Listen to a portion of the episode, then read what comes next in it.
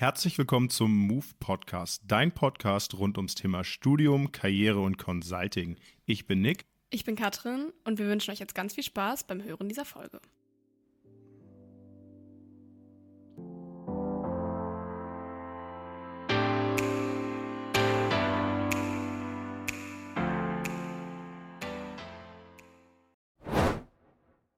Ja, herzlich willkommen zu einer neuen Folge von unserem Podcast. Heute habe ich äh, wieder einen sehr, sehr coolen Gast für euch. Und zwar ist das Philipp. Philipp ist äh, Alumnus von uns und äh, ja auch gut befreundet mit dem Jens, den ihr vielleicht auch schon aus einer vergangenen Folge kennt. Und äh, ja, Philipp hat einen ganz interessanten äh, Werdegang und, glaube ich, viel zu erzählen. Und deshalb, ähm, ja, hallo Philipp, schön, dass du heute da bist äh, und mein Gast bist. Hi Katrin, danke für die nette Vorstellung. Sehr gern. Ähm, ich habe dich ja jetzt kurz ein bisschen angeteasert, aber erzähl doch mal gerne für unsere Zuhörer, wer du so bist.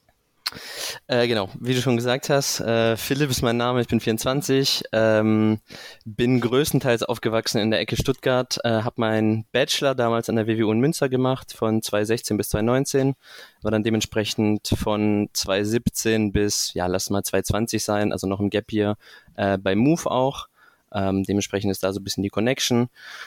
Hab äh, einen Master oder ein Double Degree Master in Management einmal in Rotterdam und in Finance in Singapur gemacht. Und ähm, was gibt sonst noch zu wissen von mir? Ähm, mein One Rep Max im Bankdrücken sind 150 Kilo. Ähm, Wichtig. ich glaube, das ist so alles, was man über mich wissen muss. Okay, vielen Dank dafür erstmal. Genau, du hast ja schon die WWU angesprochen. Ähm, würdest du vielleicht auch mal direkt anfangen? Ähm, wieso hast du dich damals für Münster entschieden? Wenn du so aus der Ecke Stuttgart kommst, dann wäre zum Beispiel ja auch die LMU vielleicht auch naheliegend gewesen. Ja, äh, total, total fairer Punkt.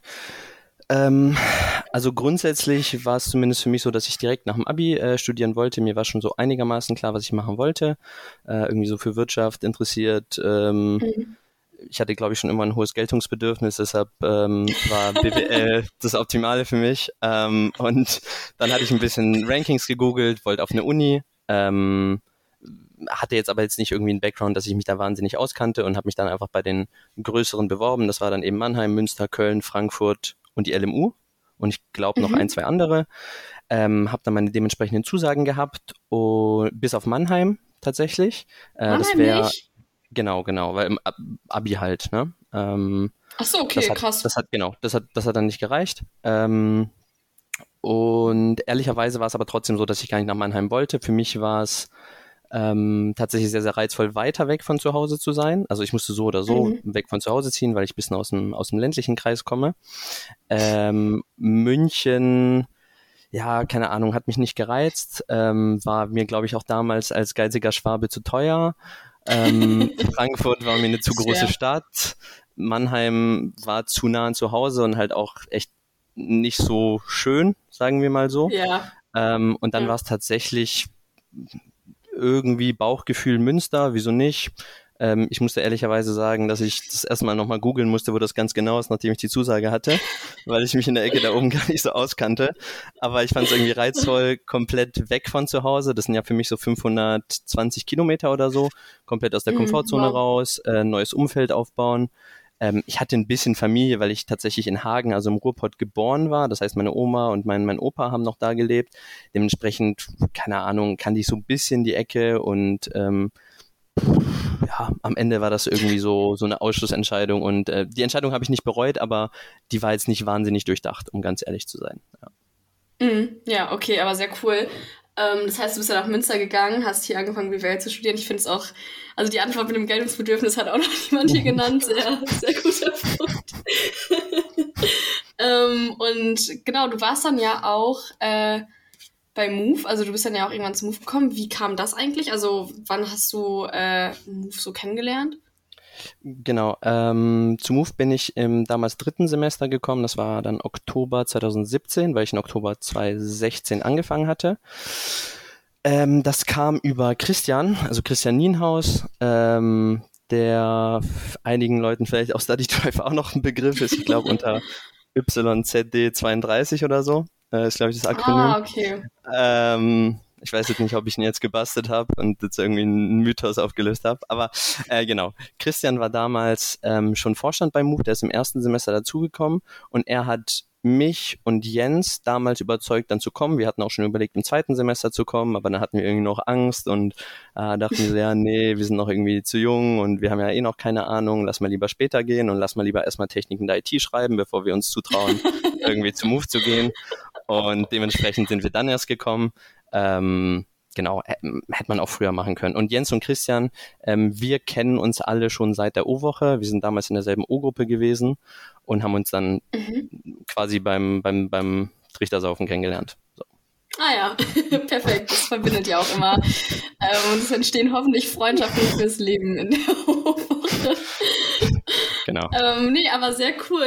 Ähm, genau, du hast ja auch einige Projekte bei Move gemacht. In welchem Ressort warst du damals eigentlich? Ähm, ich war damals im Netzwerkeressort, das ist aber wahrscheinlich keine, keine Assoziation, die man mit mir jetzt irgendwie zu Move schlägt, weil ich glaube ich, was das interne Engagement anbelangt, eher zurückhaltender war und viel Projekte gemacht mhm. habe. Das heißt, mhm. ich habe irgendwie so in meiner Trainee-Zeit so ein bisschen was im Netzwerkeressort gemacht. Äh, ich war sogar auch Netzwerke-Ressortleiter, aber eigentlich auch nur ganz kurz und da habe ich jetzt auch nicht äh, viel bewegt, um ehrlich, aber ehrlich zu sein. Da können wir auch später nochmal drauf eingehen, so was, was irgendwie ähm, was ich bei der Zeit bei Move dann gelernt habe, auch irgendwie so, was meine Stärken und auch was meine Interessen sind und interne Vereinsarbeit war da jetzt einfach nicht so mein Steckenpferd. Mhm. Ähm, genau, äh, aber Netzwerkressort und Projekte pff, ziemlich querbeet. Ich habe ziemlich viel gemacht, glaube ich. Also wenn du irgendwie im SharePoint durchguckst, so in der Zeit ja, von... dein Name taucht schon schnell auf, ja. Ja, genau, irgendwie so zwischen 2018 und 2020 lass es sein, sind es wahrscheinlich irgendwie so acht, neun Projekte gewesen, meistens als PL oder als Controller. Ähm, genau. Und das war wahrscheinlich so das, wo, wo ich am meisten Zeit beim Move investiert habe. Mhm. Kannst du noch ein paar Beispiele nennen? Also darfst du oder gibt, gibt es irgendwie, ich weiß auf jeden Fall, dass Jens ja mal das äh, DZ-Bank-Projekt äh, gemacht hat. Das war, glaube ich, sowas M&A, also Richtung M&A. Genau. Hast du das auch gemacht? Nee, nee, da ähm, haben mir leider die Kompetenzen gefehlt, um in das Team besetzt zu werden. Nein, ich, genau, Jens hat das gemacht und Christian war, glaube ich, auch dem Projekt und das, ähm, ich glaube, das wäre nicht so gut gegangen, wenn wir drei auf dem Projekt gewesen wären. Ah, nee, ich okay, habe, ähm, nein, nein, ich habe, ähm, glaube ich, äh, ich muss ehrlicherweise sagen, so ganz genau recallen kann ich die alle auch nicht mehr. Ähm, ich habe so zwei, drei Marktanalysen gemacht, irgendwie, glaube ich, einmal im Bereich der Automatisierer und Palettierer für einen boah, schwäbisches Industrieunternehmen. Das war eigentlich ganz spannend. Krass, das habe ich, glaube ich, damals ja, das habe ich damals im Auslandssemester gemacht, das weiß ich, da war ich in Lyon. Ähm, genau, Ach, aber cool. das, das habe ich dann so remote gemacht, aber das, das war ganz cool. Puh, dann habe ich auch noch, glaube ich, einmal ein Marktanalyse- und Vertriebskonzept. Das war aber noch pro bono für meine Aufnahme für einen oh, Hersteller so im Heilpraktikantenbereich. Das war so Kristallwassermäßig. Ähm, ganz interessant, aber das war äh, super lehrreich und das war mein Aufnahmeprojekt damals.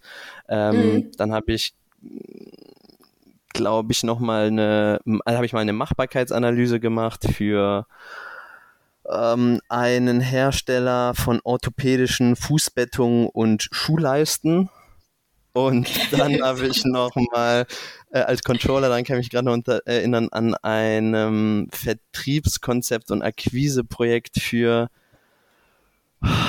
ein Hersteller von Vakuumierungsgeräten, glaube ich, gemacht. So ganz okay, vereinfacht ja. gesagt. Also auf jeden Fall, ja. äh, am Ende sind das natürlich immer irgendwelche Industrieunternehmen, aber äh, inhaltlich waren das meistens Marktanalysen und dann halt noch vier, fünf andere Sachen, aber äh, kann ich ehrlicherweise nicht alles mich so ganz genau daran erinnern. Ich weiß nicht mehr, was ich heute gefrühstückt habe, deshalb weiß ich auch nicht, was ich vor drei Jahren mal bei Move gemacht habe. Ja, all gut, äh, gar kein Ding, aber äh, ist ja super interessant, was du erzählst. Ähm, genau, du hast ja auch schon gesagt, ähm, also diesen Vorschlag quasi gebracht, auch Lessons learned aus einer Zeit bei Move. Ähm, erzähl gerne mal, eben, was du auch meinst, so was waren so Dinge, die dich geprägt haben, die dir weitergeholfen haben? Ja, ja, gerne. Also ich glaube, das sind zwei Dinge und die hängen auch sehr eng miteinander zusammen. Das erste ist irgendwie so ein bisschen, es gibt da kein zu früh. Es ist irgendwie immer irgendwann das erste Mal. Das bezieht sich einerseits darauf, dass ich hätte früher zu Move gehen können, weil Move war mir mhm, ja. ab dem zweiten Semester ein Begriff, weil eben Christian von Anfang an da war und jetzt immer so rüberziehen wollte. Aber ähm, wie gesagt, Jens und ich waren beide ähm, glaube ich, noch zurückhaltender und haben gesagt, ja, nee, wir haben irgendwie noch zu wenig Erfahrung, noch nicht das Zeug dazu. Und das Ding ist einfach, Erfahrung kommt ja nicht mit der Zeit, sondern mit dem Tun von Dingen. Ähm, ja. Also wenn ich halt einfach nur rumsitze und, und vor allem, sag ich mal, im, im Vorlesungssaal sitze und jetzt irgendwie von, von äh, Professor Tever irgendwie jetzt versucht zu lernen, was ein Gradient ist, dann werde ich trotzdem keine besseren Move-Projekte machen, ähm, nee. sondern ich werde besser darin, Move-Projekte zu machen, indem ich Move-Projekte mache. Und dementsprechend, genau, ähm, gibt da keinen zu früh. Und ähm, das Zweite, und das geht auch so ein bisschen damit einher, ähm, dass man sich halt einfach so ein bisschen die Ehrfurcht vor den ganzen Leuten ähm, nehmen muss, die, äh, die irgendwie Seniorer sind. Dann hat man irgendwie so, ein, so, ein, so, ein, so eine kleine Ehrfurcht vor den ganzen, was weiß ich, fünf und sechs Semestern oder vor den Masterleuten. Mm, ja. ähm, aber zuerst einmal, die kochen alle nur mit Wasser. Und ähm, das Zweite ist ja auch, es geht nicht darum, irgendwie, was du was du getan hast, ne? also du bist jetzt schon im, im vierten Semester, sondern irgendwie, was du kannst und was du halt tust. Und das ist im häufigen Fall ziemlich unabhängig von deiner jeweiligen Seniorität. Also jemand, der irgendwie super motiviert ist und im zweiten und dritten Semester im Bachelor irgendwie super viel Gas gibt, der äh, ist genauso fähig, irgendwie Projektleiter bei Move zu sein, wie jemand, der jetzt kurz vor seinem Master steht, der aber davor halt irgendwie vielleicht weniger gemacht hat. Und wie gesagt, Erfahrung kommt halt durch Tun und nicht mit der Zeit. Und das sind so, glaube ich, die, äh, die zwei wichtigsten Learnings so bezogen auf meine Zeit bei Move. Mhm. Ja, super cool, auch dass du es ansprichst, weil ähm, ich kann mich noch daran erinnern, als ich zu Move wollte im ersten Semester, äh, da haben mir in der O-Woche mehrere Leute aus höheren Semestern davon abgeraten und meinten so, ja, du brauchst dich erst gar nicht bewerben, die nehmen dich sowieso nicht, ähm, wenn du nicht irgendwie mindestens im dritten Semester oder so bist. Ähm, und ich bin im Endeffekt so, so froh, dass ich da nicht drauf gehört habe, sondern das einfach gemacht habe und mich beworben habe. Ähm, ja, weil ich auch immer wieder sage, die Sachen, die ich bei Move gelernt habe, auf irgendwelchen Projekten oder auch selbst in der internen Vereinsarbeit, auch so eine Führungsrolle in Anführungszeichen zu übernehmen, ist ja auch ein sehr, sehr großes Learning. Ähm, ja, das kann mir halt kein Hörsaal geben, das kann mir auch die WWU ähm, ja, in diesem theoretischen Aspekt nicht geben. Also ähm, no front an der Stelle, aber genau. ich, weiß, ich, weiß, gar nicht, worauf du hinaus möchtest. Nein, also ähm, das, ist, das, ist ein, das, ist ein, das, das ist ein sehr guter Punkt und äh, ehrlicherweise würde ich auch sagen, dass ich gerade in meiner Anfangszeit oder je jünger ich war, äh, am meisten von Move profitiert habe, weil ähm, mhm. ich glaube, Move und jetzt zum Beispiel auch bezogen auf die Projekte, ist halt ein super geiler, geschützter Raum in der Form, in dem du halt irgendwie Erfahrung sammeln kannst, Fehler machen kannst, ja. ähm, aber dich halt langsam Stück für Stück an mehr Verantwortung rantrauen kannst. Ähm, ohne irgendwie die Gefahr zu haben, total äh, aufs Maul zu fliegen. Ähm, und das ist dann eben eine coole Möglichkeit, äh, zum Beispiel vor deinen ersten Praktika, wenn du jetzt sagst, du interessierst dich für die Beratung, was jetzt zumindest in meinem Fall so war, ähm, da die ersten Bezugspunkte zu sammeln, bevor ich da völlig planlos an mein erstes Beratungspraktikum gehe und vielleicht schon viele der typischen Fehler oder, oder Dummheiten einfach von Anfang an abstellen kann. Ähm, und äh, wie gesagt, was du halt im Vorlesungssaal lernst, ist sowieso sehr, sehr, sehr bedingt übertragbar auf das, was du dann bei Move mhm. machst. Und das kann ein Erstsemester genauso gut wie ein äh, Drittsemester im Master. Ähm, genau. Ja, ja, wirklich gut gesagt. Ich glaube, wir haben es mit der Move-Werbung, also jeder, der bis jetzt noch nicht überzeugt ist, äh, ja, dem kann ich auch nicht mehr helfen. du kommst in die nächste Recruiting-Phase dann hoffentlich nach Münster und äh, bist unser Werbesprachrohr. Ähm, äh, genau, ich würde mal wieder so zurück zum äh, akademischen Teil. Ja. Ähm, und zwar hast du ja erzählt, du warst im Auslandssemester in Lyon. Wie war das so? Kannst du das empfehlen? Ähm, ja, bei mir war aber der Sonderfall, dass ich äh, Französisch spreche.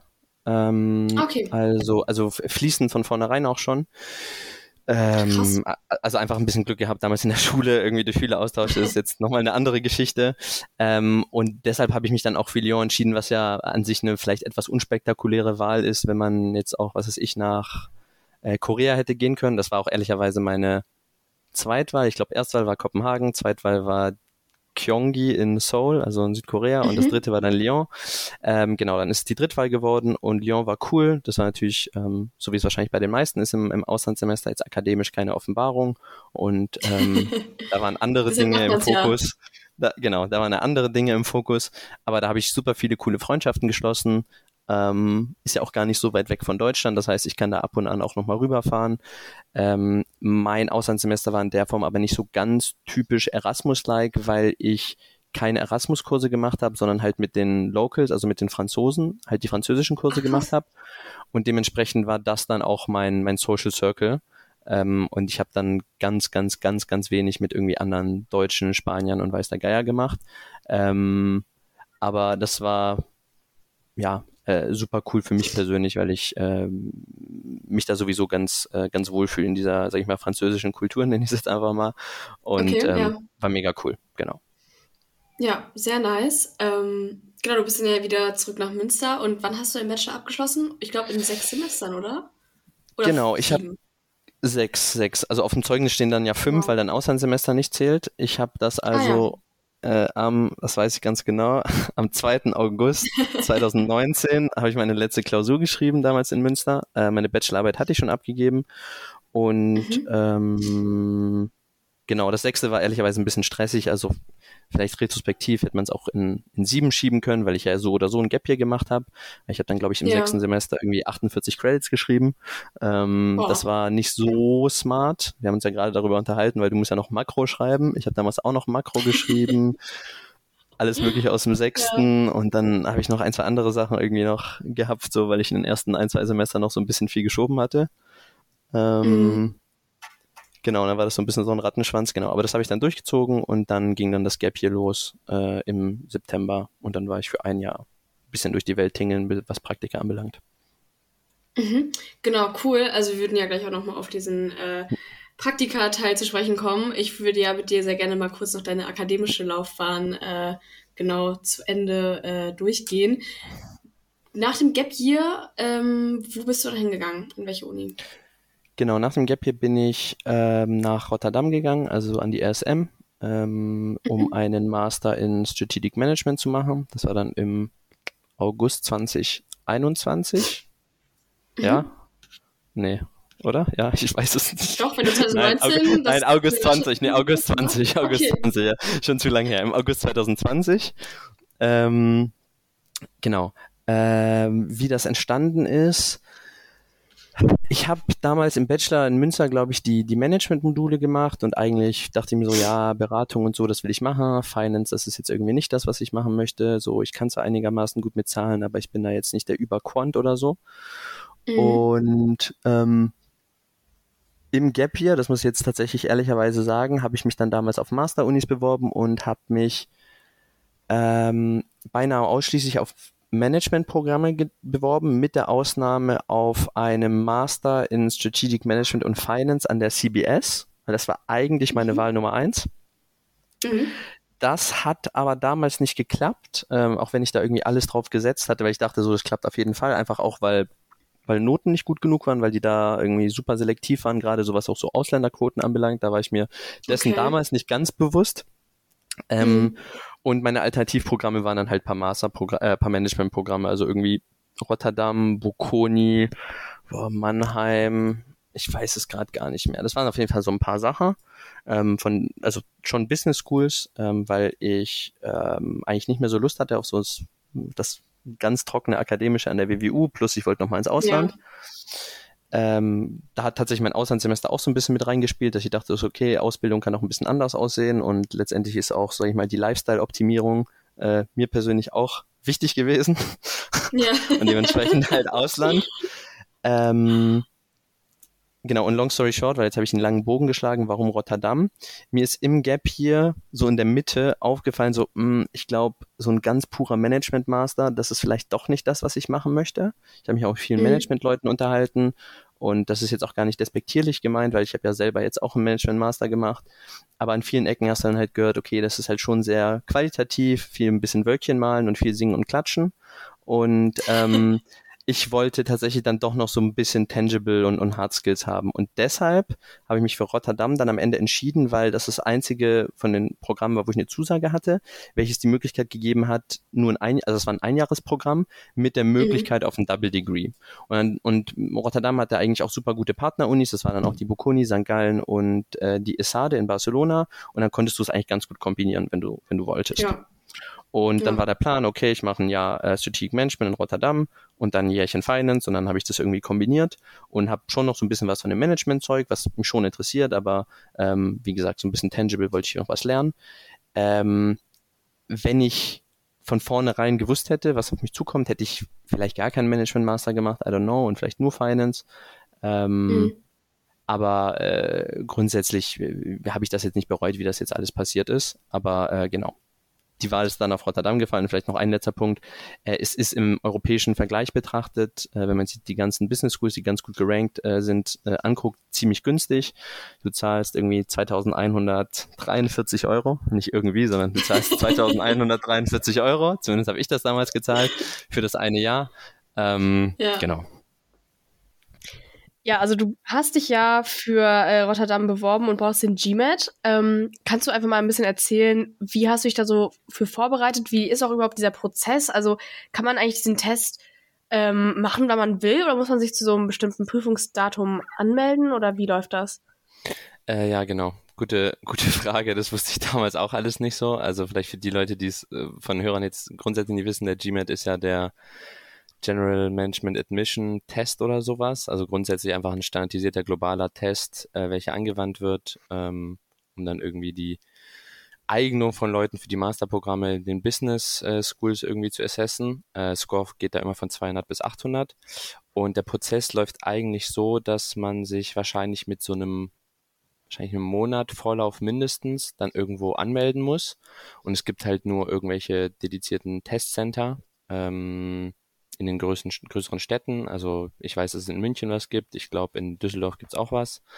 Ähm, und die haben dann, was weiß ich, einen Slot alle zwei Wochen oder sowas. Ähm, mhm. Und dann muss man sich das eben, eben so aussuchen. Bei mir war das damals so und ähm, ja, meine, meine Master-Vorbereitung beziehungsweise eine Vorbereitung für die Bewerbung war ja nicht so ganz optimal, ähm, dass ich ja eigentlich eh gesagt habe, okay, ich will ja nach Kopenhagen, ich brauche kein GMAT und den GMAT mache ich so als Backup und die anderen Unis mache ich auch so als Backup. Ähm, und die Deadlines für die ganzen Sachen, für die meisten Programme waren Ende März, also wir reden hier vom März 2020 und mhm. ich habe meinen GMAT geschrieben, das weiß ich auch am, glaube ich, 13. März oder so, also es war auch so recht kurzfristig dann noch und angemeldet ja. habe ich mich da irgendwann im Februar, also so knapp einen Monat davor.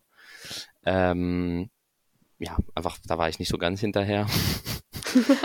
ähm, genau, und das Ganze funktioniert dann so, dass man äh, dann erstmal diese ganze Gebühr zahlt, das sind so knapp 300 Euro oder so, also eigentlich auch schon oh, eine krass. Stange Geld. Also es ist sowieso mhm. das ganze Thema so ein bisschen fragwürdig, wie viel Geld man für das Ganze chargt. Und dann hat man eben seinen, seinen Slot ähm, und bei mir war das damals, glaube ich, sogar der 20. März ursprünglich. Ähm, also eigentlich auf den letzten Drücker. Und man kann GMAT dann immer retaken, wenn man zum Beispiel nicht happy ist mit dem äh, Resultat, aber man braucht okay. dann, glaube ich, zwei oder vier Wochen Pause zwischen den Testterminen. Das heißt, ich hatte eh keine Chance auf den Retake und das wäre dann irgendwie so der eine One-Shot gewesen. Ähm, und das ist vielleicht dann auch schon so der erste Tipp, sich vielleicht da ein bisschen früher drum zu kümmern, dass man auch die Möglichkeit hat, diesen Retake zu machen. Ähm, mhm.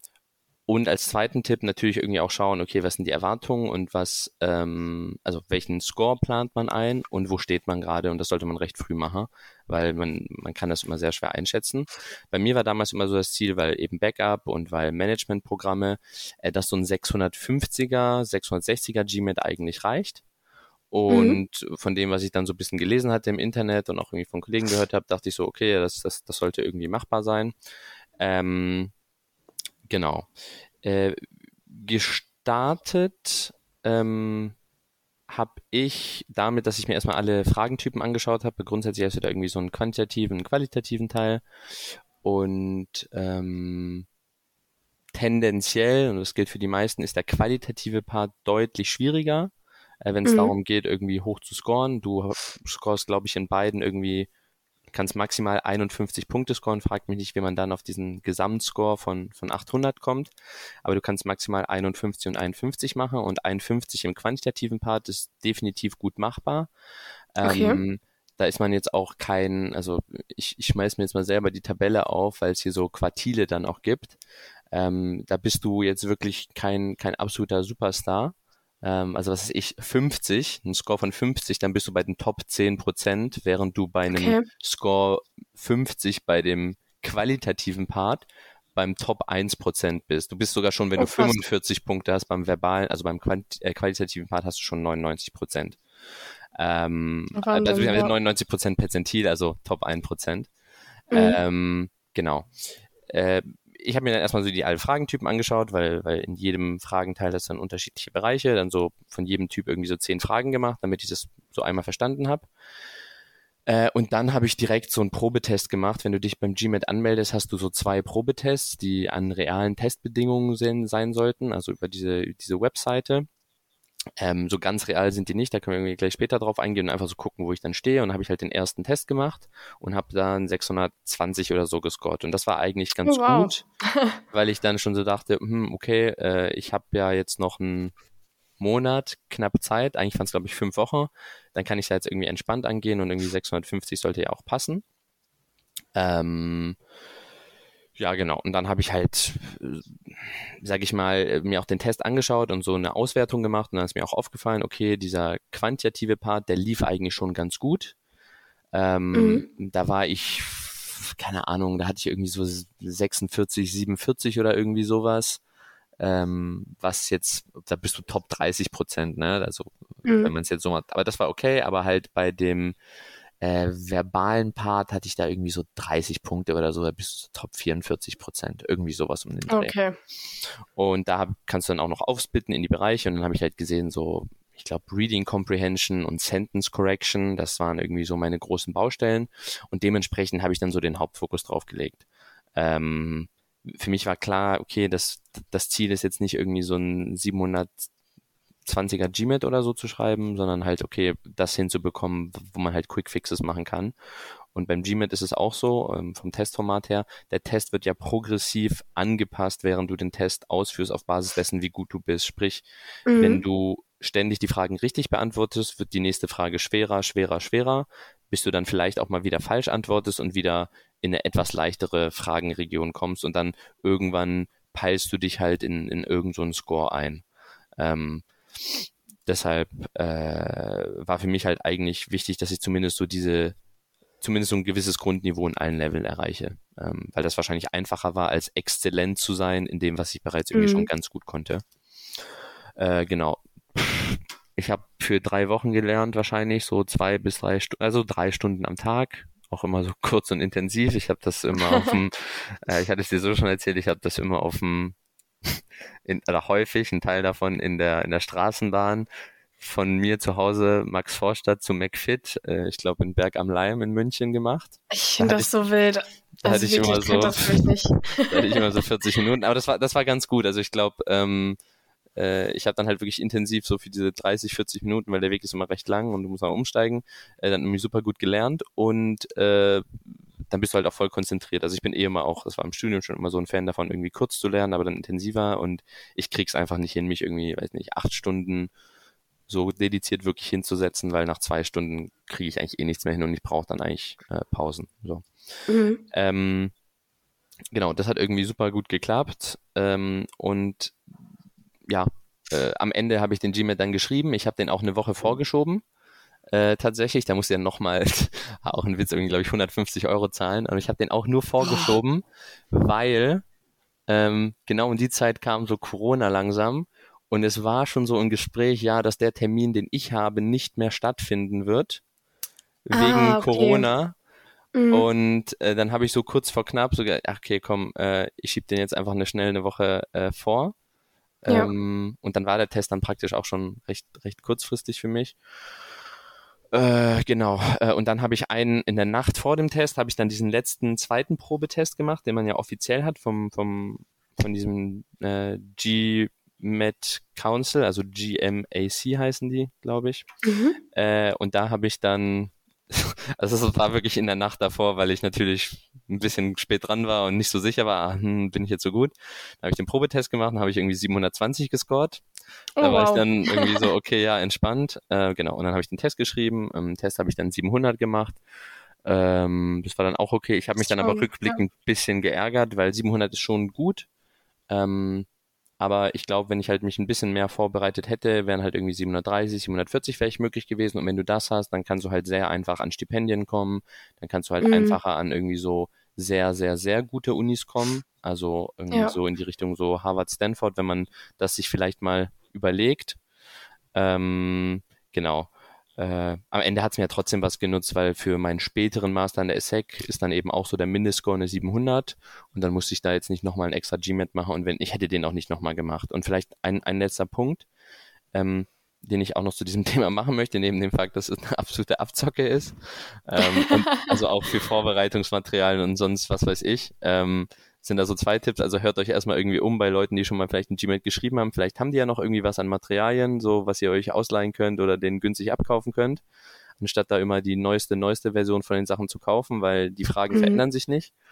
Und das zweite ist, ähm, und das ist jetzt vielleicht ein Hot Take, aber ich bin der Überzeugung, dass der GMAT jetzt kein wirklicher keine wirkliche Reflexion eurer intellektuellen Kapazität ist in der Form, weil was mir aufgefallen ist, und ich glaube, deshalb bin ich auch recht gut gewesen mit recht wenig Vorbereitung, dass ich gerade vor allem in diesen qualitativen Parts super schnell Muster in den Fragen erkannt habe, in der Art und Weise, wie die Fragen formuliert sind und wie die korrespondierenden Antworten formuliert sind. Also was ich damit meine, ist, dass ich, wenn ich Fragen beantwortet habe, ohne die Frage durchgelesen zu haben, schon an den Antwortmöglichkeiten erkannt habe, dass zwei mhm. von denen auf gar keinen Fall richtig sein können, nur auf der Basis, wie die gewordet sind. Natürlich kennt man das irgendwie typisch bei so Multiple-Choice-Sachen, wenn da steht, äh, wenn da irgendwo steht nie oder irgendwo steht immer, ist es meistens ja, ja. die falsche Antwort. Das ist natürlich so, ein, so eine super einfache Heuristik, aber ich kann es jetzt auch nicht genau erklären, aber äh, auf Basis dessen, dass ich halt eben diese ganzen Fragen gemacht habe, ist mir dann sind mir super viele Muster aufgefallen und deshalb meine ich, dass dieser Test sehr, sehr, sehr gut vorbereitbar ist und nur weil ihr zum Beispiel einen schlechten Score habt, heißt es jetzt nicht, dass ihr irgendwie doof seid oder weil ihr einen sehr guten Score habt, dass ihr jetzt irgendwie wahnsinnig schlau seid. Ähm, ich meine zumindest mhm. bis zu einem gewissen Grad. Also ich, sagen wir mal so, wenn jemand irgendwie einen 750er plus GMAT scored, dann muss die Person schon ein bisschen Licht am Fahrrad haben. Ähm, aber äh, ich sage mal so, alles bis so 720, 730, das kriegt theoretisch jeder hin. Und ich glaube auch nicht, dass man für den GMAT, weil ich kenne so einige Leute, die das machen, da sich irgendwie ein ganzes Jahr vorbereiten muss und gefühlt da irgendwie sich komplett frei nimmt. Ähm, weil so schwierig ist es nicht. Dieser quantitative Part ist eigentlich Schulmatte. So, das ist mhm. ähm, äh, genau so ein bisschen Geometrie. So, das kann man vielleicht auffrischen. Das hätte ich vielleicht auch mhm. machen sollen. Das habe ich dann am Ende nicht so gemacht. Und da gibt es dann halt viele so Tipps, wie man dann keine Ahnung, irgendwie die Seiten von einem gleichschenkligen Dreieck berechnet oder whatever. Ja, ja. ähm, Habe ich auch schon wieder alles vergessen, aber das ist halt eigentlich, das ja, Zeug, was du da in Mathe machst, ist eigentlich Schulstoff wahrscheinlich so achte bis elfte Klasse, irgendwie sagen, ja. sowas, äh, um den Dreh. Okay. Also du wirst da jetzt nicht ableiten müssen oder irgendwie Ach, den, den Gradienten berechnen, wie du es jetzt bei Professor Tever machst. Ich wollte gerade sagen, ich habe jetzt auch eher gedacht, dass es eher so in die Richtung oder geht. Matrizen berechnen, so, so, ein, so ein Kram musst du da nicht machen. Okay. Ähm, sondern es ist halt ein bisschen Plus-Minus, bisschen Grammatik, ähm, verstehen, was irgendwie ein Anteil von etwas ist, verstehen, dass man, wenn man mit einem Kehrwert, äh, mit etwa durch einen Bruch teilt, mit dem Kehrwert multipliziert. Ja. Also komplizierter wird's da nicht. Ähm, okay. Genau, und, und da war es dann auch am Ende bei mir so, auch wenn du sich meinen Score anschaust, ich war halt ultra stark in dem verbalen Part am Ende. Also mit mhm. so einem Top 700er GMAT bist du halt irgendwie, glaube ich, Top 11 Prozent. So, mit, ja, genau. Okay. Ähm, aber ich war in dem qualitativen Part, hatte ich, glaube ich, und jetzt muss ich mal die Tabelle hier aufmachen, ich glaube 42 oder so. Und mit 42 bist du halt Top 4%. Aber dafür oh, war ich halt in dem Mathe-Part, ähm, ah nee, sorry, ich hatte 41, sorry, in dem Mathe-Part hatte ich 45 Punkte und da bin ich halt nur Top 22% gewesen. Und da habe ich mich natürlich geärgert, weil ich habe halt diesen Mathe-Part halt auch kaum vorbereitet. Den habe ich halt einfach so trocken geschrieben. Ähm, mit, was weiß ich, vielleicht zwei, drei Tagen Vorbereitung. Ähm, mhm. Weil ich habe, also letzter Punkt, ich habe immer auch diese Abteile so vorbereitet. Also ich habe einen Tag lang nur einen spezifischen Fragentyp gelernt im verbalen mhm. Part, dann einen spezifischen Typ im in einem anderen verbalen Part und das hat vielleicht auch geholfen, diese Muster zu erkennen, weil ich halt wirklich den ganzen Tag immer nur denselben Typ von Fragen gemacht habe ja. Und dann erkennt man, ja, dass genau. es dann doch recht repetitiv äh, ist. Zumindest für die Basic-Fragen. Also sag ich mal, alle so bis, weiß ich, 670, 680 Type of Fragen ähm, merkt man schon sehr stark Muster. Ähm, ja. Genau. Und ich glaube, das, das ist es soweit äh, zum GMAT. Und äh, genau, wenn irgendjemand Fragen hat, der diesen Podcast hört, einfach melden, LinkedIn-Nachricht schreiben, auch unabhängig vom GMAT oder irgendwas anderem. Äh, nur wer ihr seid und dann kann man bestimmt irgendwie helfen. Das ist sehr lieb. Okay, ja, sehr cool. Und äh, du warst dann äh, quasi dieses Jahr in Rotterdam, aber es war ja noch Corona. Das heißt, äh, du genau. hast dann irgendwie, also bist du in Deutschland geblieben oder wie hast du es gemacht? Genau, ich bin genau in dem Zimmer geblieben, in dem ich gerade auch bin, äh, weil ich ja gerade bei meinen Eltern ja, okay. bin, weil ich ja auch noch, äh, äh, ist ja nochmal ein anderes Thema, gerade noch ein bisschen in der Reha bin, weil ich ja äh, eine Knieverletzung hatte. Und damals war ich in Rotterdam auch für tatsächlich den gesamten Master, also von August 2021, äh, 2020 bis zum, ich mhm. glaube, Juni 2021 äh, 21 ähm, und habe das dann direkt ja. die ganze Zeit remote gemacht, einfach weil tatsächlich das komplette Studium completely shut down war damals in Rotterdam und bei mir war immer so die Hoffnung, ja, okay, vielleicht irgendwann kann ich dann ja rüberziehen, aber es hat sich halt nie ergeben und irgendwann war so der Punkt, okay, warum ziehe ich dann halt rüber? Äh, in, in Niederlanden war man eigentlich auch recht streng und ziemlich drakonisch, was die Strafen anbelangt. Und ich habe dann einfach äh, den Benefit genutzt, hier zu Hause zu sein. Da hast du halt irgendwie mehr Zeit gehabt, so äh, auch durch das ganze Remote-Studieren. Und das ganze Studium war ja auch sehr Consulting-like in der Form, dass du halt super viele Gruppenarbeiten und Case-Studies hattest. Und am Ende musstest du da eigentlich auch nur Slides schrubben. Und äh, das ja. fiel mir durch dann die vorherige Erfahrung in dem Praktika recht einfach. und deshalb konnte ich durch den Master ja. ziemlich ziemlich smooth durchcruisen und konnte halt parallel dazu recht viele Dinge machen. Da habe ich dann auch super viel zum Beispiel parallel bei Move gemacht und, und, und noch viele andere Dinge. Ähm, deshalb war das alles nicht ganz so schlimm. Ähm, ich komme auch gut mit meinen Eltern klar, deshalb habe ich das auch überlebt, aber das war alles nicht so optimal und vor allem auch in Anbetracht dessen, dass ich ja ins Ausland wollte, ähm, war das mhm. alles nicht so optimal und ähm, jetzt bin ich ein Master der Übergänge, also ich könnte echt ein Podcast-Master werden und das ist tatsächlich auch der Grund gewesen, warum ich nach Singapur gegangen bin äh, im Anschluss. Sehr gut. Ähm, ja. es sei denn, du hast noch eine Rückfrage zu Rotterdam. genau, also ähm, ich hatte ähm, ja angesprochen, es. Erzähl das mal. Okay, genau. Also ich hatte ja angesprochen, es gibt ja eigentlich Double Degree Programme mit der mit der RSM, also Bocconi, St. Gallen und äh, Isade. Ähm, und die sind dann auch immer so einjährig gewesen oder anderthalb. Äh, das Problem war aber, mir war das damals zu dem Zeitpunkt, wo man sich bewerben musste, das war Anfang 2021, alles viel zu unsicher, ob mhm. ob es da halt Corona geben wird oder nicht. Oder ob Klar. man halt ohne Einschränkung ja. studieren kann oder nicht. Und dann habe ich mir ein bisschen Gedanken gemacht, ein bisschen rumgeschaut und gesagt, okay, wo finde ich ein einjähriges Masterprogramm in Finance an einer renommierten Uni, an einem coolen Ort, wo es kein Corona gibt oder wo Corona eine geringere Einschränkung ist. Und ähm, genau, dann ist halt Singapur äh, die Wahl gewesen, weil zu dem Zeitpunkt, wo ich beworben hat, hatte Singapur irgendwie zwölf Corona-Fälle oder so. Ähm, okay, also krass. Also insgesamt so irgendwie. Und ja. äh, dann dachte ich, ja, okay, geil, äh, dann machen wir das. Und äh, genau, dann habe ich mich da beworben. Ich habe mich natürlich auch parallel auf so SAD und den ganzen Kram beworben. Da hatte ich dann auch die Zusagen, aber am Ende habe ich dann gesagt, komm, äh, fuck it, ich mache halt Singapur. Äh, ein Punkt war tatsächlich auch durch dieses ganze hier zu Hause leben und parallel irgendwie arbeiten und die ganze Zeit irgendwas machen, habe ich auch ziemlich viel Geld ansparen können und deshalb hat das dann dem Geldbeutel nicht ganz so weh getan und den Rest mhm, haben dann ein bisschen ja. meine Eltern beigesteuert. Genau. Ja, cool. Ja, sehr nice. Ähm, wie war denn die Zeit dann in Singapur für dich? Also du hast dann ja quasi in Singapur diesen Finance-Part gemacht, richtig? Genau. Ähm, das fing an, glaube ich, im August 2021, genau. Das war im Anschluss damals an mein BCG-Praktikum. Also ich habe zwischen meinem Master von Rotterdam und Singapur noch ein BCG-Praktikum damals geschoben. Äh, das heißt, ich habe ein bisschen von meinem Master in Singapur verpasst schon, da war ich ein bisschen zu spät dran. Plus ich habe meine mhm. Masterarbeit in Rotterdam ähm, während meines BCG-Praktikums geschrieben oder zumindest oh, zu Ende wow. gestellt. Ähm, Okay. Auf jeden Fall, das war dann alles noch nicht so ganz so smooth. Dann war die An Einreise in Singapur auch eine Katastrophe, weil tatsächlich Corona im September explodiert ist in Singapur. Da kann man auch sich ganz gut anschauen, weil die okay. die Grenzen so ein bisschen wieder geöffnet hatten. Ähm, und dementsprechend war es dann wieder ein bisschen schwieriger. Ich bin dann irgendwie dann reingekommen. Ähm, und ich hatte sogar auch Glück, weil eigentlich muss jeder Einreisende 14 Tage Quarantäne machen in einem Hotel und da musst du irgendwie 2000 Euro für die Quarantäne zahlen. Ich musste das nicht, weil es gab eine Sonderregel, dass zwei Länder nur mit einer Eintagesquarantäne einreisen können und das waren Deutschland und Brunei. Frag mich nicht.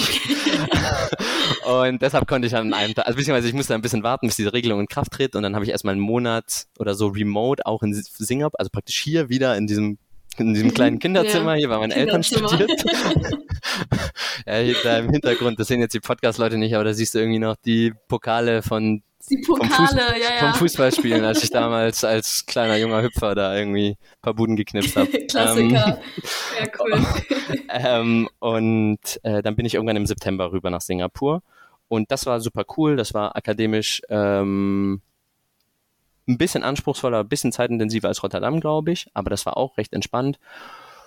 Ähm, Kurzfassung, ähm, die Corona-Maßnahmen waren dann auch in Singapur sehr, sehr streng. Zumindest für den Anfang. Okay. Das hat es dann nicht super geil gemacht. Ähm, also mhm. so Sachen wie du darfst dich maximal zu fünf treffen, zwischenzeitlich nur zu zweit. Du ja. musstest auch draußen Maske tragen, du musstest in der Vorlesung Maske tragen. Ähm, und das ja. Problem an Singapur ist, dass da praktisch jeder, also neben, neben den sehr strengen ähm, äh, strengen Regeln, hast halt auch eine sehr, sehr strenge Exekution in der Form, dass du halt überall Polizei hast, überall Kameras. Und okay, eigentlich ist ja jeder Mensch, der da ist, ein potenzieller Zeuge, wenn du irgendwie deine Maske so ein bisschen krumm über die Nase trägst draußen. Okay, ja. Und ähm, dann kann es schon mal passieren, dass man dann recht schnell irgendwie viral auf TikTok geht, ähm, wenn man da irgendwo. Echt?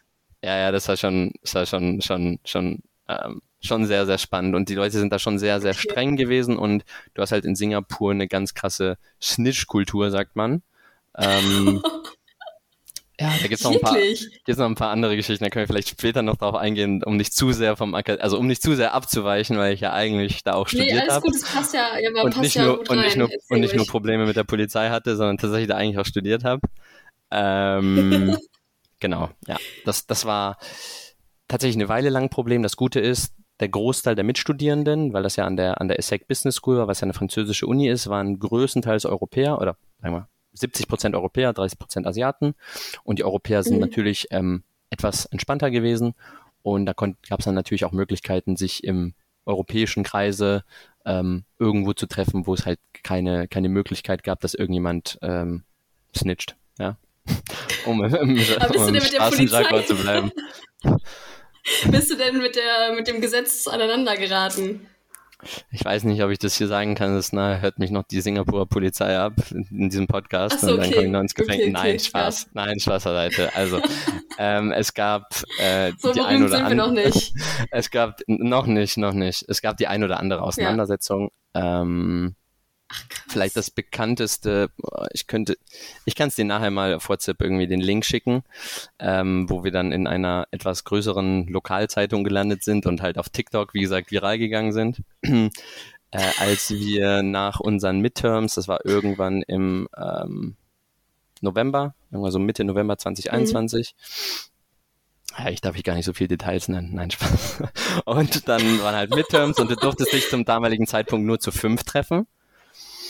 Und okay. wie gesagt, du musst halt Maske tragen. Die einzige Möglichkeit, keine Maske zu tragen, war entweder du hast Sport gemacht oder du hast was getrunken oder gegessen. Das heißt, also es war sowieso so ein Move, du hast einfach dauerhaft immer eine Wasserflasche in der Hand gehabt, weil du halt dauerhaft getrunken okay, hast, damit ja. du die Maske nicht tragst. Also weil äh, so Corona, alles, alles gut, so ich bin äh, alles gut, dass wir uns schützen und so weiter, aber ich sehe es nicht ganz ein, dass ich in der freien Luft, wenn niemand weit und breit um mich rum ist, irgendwie eine Maske ja, tragen ja, soll, 24-7 in einem Land, wo eh wenig Fälle sind und wo ich irgendwie dreimal geimpft bin.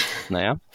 Ähm, und äh, wir haben uns dann halt nicht zu fünf getroffen, sondern es war so, ja, irgendwie über WhatsApp so ein bisschen kommuniziert, ja, äh, wir treffen uns da und da und jeder bringt so ein bisschen seine Leute mit und es war eher so gedacht, es kommen so 15 von unserem Finance Master. Aber dann hat halt jeder mhm. irgendwie einen Kumpel eingeladen, irgendeine Freundin und dann sind halt aus den 15 Leuten irgendwie so 60 geworden. Und bei 15 Leuten kannst du es halt noch gut machen, dann kannst du dich halt in drei Fünfergruppen so ein bisschen auseinanderstellen, dann kannst du halt immer argumentieren, so, ja, äh, wir kennen uns alle nicht, ja. sondern wir sind halt nur eine Fünfergruppe. Bei 60 Leuten ist es ein bisschen schwierig. Und wir waren dann halt in, ähm, am East Coast Park, also es ist an der, äh, praktisch in der Nähe des Hafens, an so einem Strand in Singapur.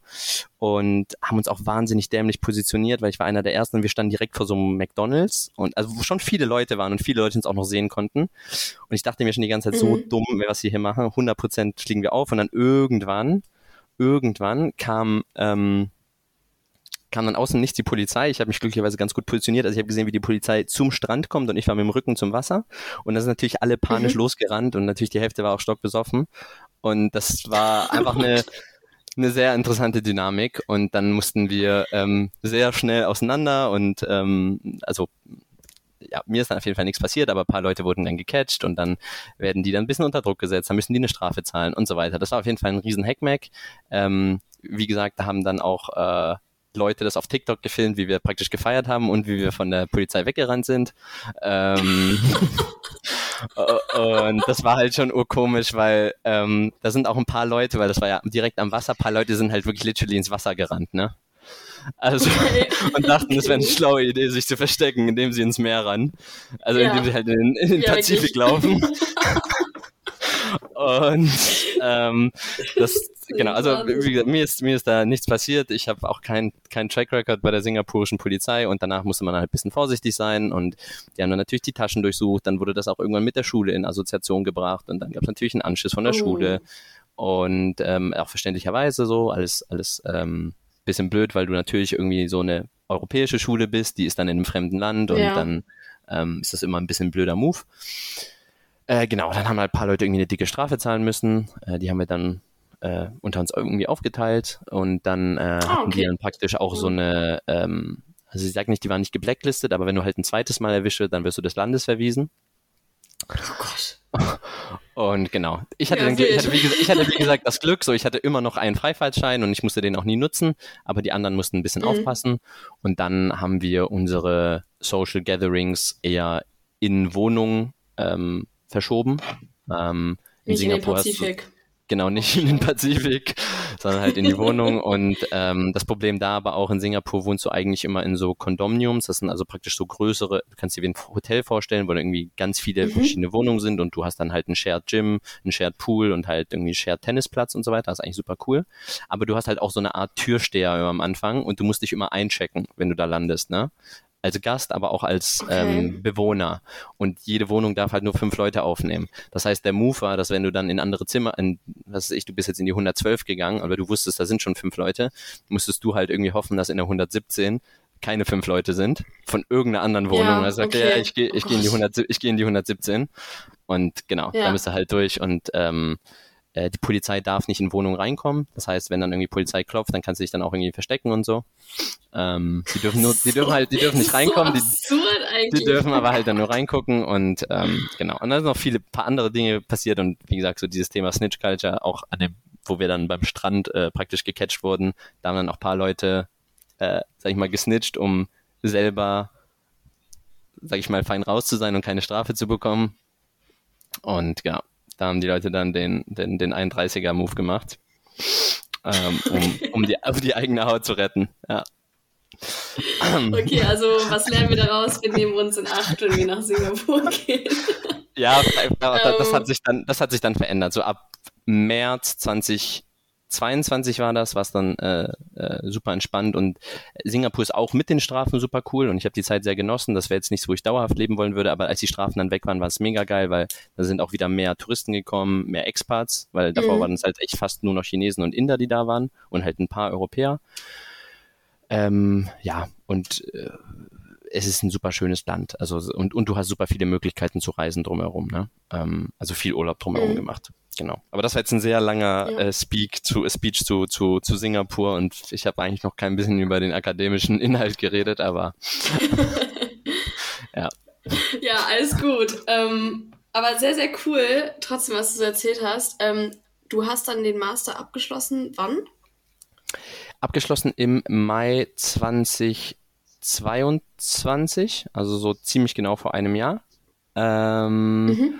Und du hast dann die Möglichkeit, äh, beziehungsweise Teil des Masters ist, dass du irgendwie ein halbes Jahr Arbeit, äh, vier Monate Arbeitserfahrung sammeln musst. Ähm, Mhm. Äh, sonst, sonst ist also nicht, Pflicht quasi, das muss jeder genau, machen, ja. Mhm. Genau, also das ist ja sowieso so ein typisches Ding bei Business Schools häufig, dass es halt äh, eben, weil es ein bisschen anwendungsorientierter ist, dass du noch ein bisschen Arbeitserfahrung sammelst.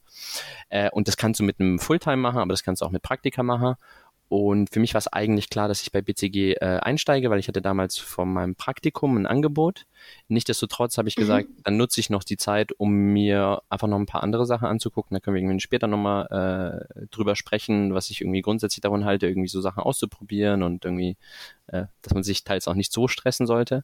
Äh, und dann war ich noch äh, bei zwei Praktika auf der Investorenseite, also drei Monate im äh, Private Equity bei Bridgepoint in Frankfurt und drei Monate im Venture Capital slash Growth Equity bei Picos in München und dann bin ich erst bei BCG eingestiegen.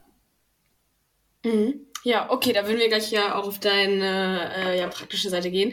Nochmal zu dem äh, Master generell.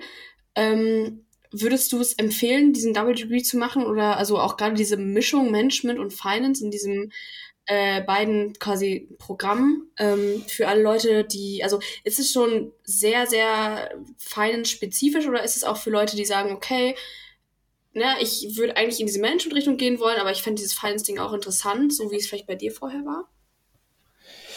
Ähm, ja, es kommt, kommt glaube ich, immer drauf, drauf an, was man, äh, was man irgendwie so für Erwartungen hat. Ich glaube, grundsätzlich, das meiste lernst du eher on the job und du brauchst mhm. kein Finance-Studium, um irgendwie Finance zu verstehen. Du brauchst auch kein Management-Studium, um Management zu verstehen.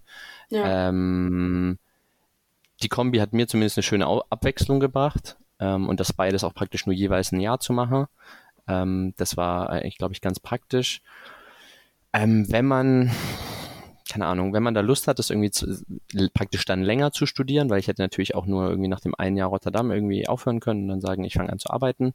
Äh, und wenn man irgendwie das notwendige Portemonnaie hat oder halt bei so Double Degree Sachen hast du dann häufig auch irgendwie finanzielle Unterstützung, ähm, praktisch mit den Partnerunis, äh, mhm. dann kann ich das auf jeden Fall empfehlen, aber das würde ich nicht empfehlen aus einer, sag ich mal, rein akademischen oder, oder wissensbasierten Perspektive, weil wie gesagt, du lernst wahrscheinlich in, in drei Monaten Job mehr als in einem, in einem Jahr Studium. Ähm, aber wenn du sagst, du willst noch nicht arbeiten, du willst noch ein bisschen was sehen und willst noch mal jetzt wirklich salopp gesagt irgendwie die Studentenzeit genießen äh, und trotzdem irgendwie was äh, ja sichtbares und, und reputables auf deinem CV machen, dann kann ich es empfehlen. So. Mhm, ja, cool. Du hast es ja jetzt schon öfter auch angesprochen. Ja. Ähm, wann hast du dein erstes Praktikum gemacht? Und was war das? Das war Genau, das war nach Lyon, das war Anfang 2019, also im fünften Semester. Mhm. Ähm, war ich bei Horvath und Partners mhm. im Praktikum. Ähm, vielleicht als, als Disclaimer davor, ich war dann auch schon bei ZDB irgendwie anderthalb Jahre als Werkstudent und halt, wie gesagt, bei Move. Ja. Ähm, also so ein bisschen Arbeitserfahrung hatte ich. Äh, genau, und da war ich dann einfach im Controlling und Finance, äh, drei Monate in Stuttgart. Das war dann ein Cost and Profit Accounting Case bei einem deutschen Automobilhersteller im Stuttgarter Raum. und genau, das war, das war ganz cool. Und ähm, was gute Sachen gelernt. Ähm, ja, genau. Mhm. Ja, cool. Also das heißt, äh, erst im fünften das erste Praktikum und du hast es auch geschafft und man muss sich nicht im ersten Semester direkt stressen und irgendwie alle Welt verrückt machen. Ob, ob ich es geschafft habe, ob ich es geschafft habe, müssen andere entscheiden. Ähm, aber ja, grundsätzlich ähm, sollte man sich da nicht zu viel Stress machen. Klar, ich hätte es auch früher machen können, ähm, aber auch hier gilt so ein bisschen, dass ich vielleicht noch ein bisschen verhaltener mhm. war. Äh, klar hatte ich auch noch nicht so viel Wissen, was so Bewerbungen und den ganzen Kram anbelangt. Da, da muss man auch irgendwie transparent sein.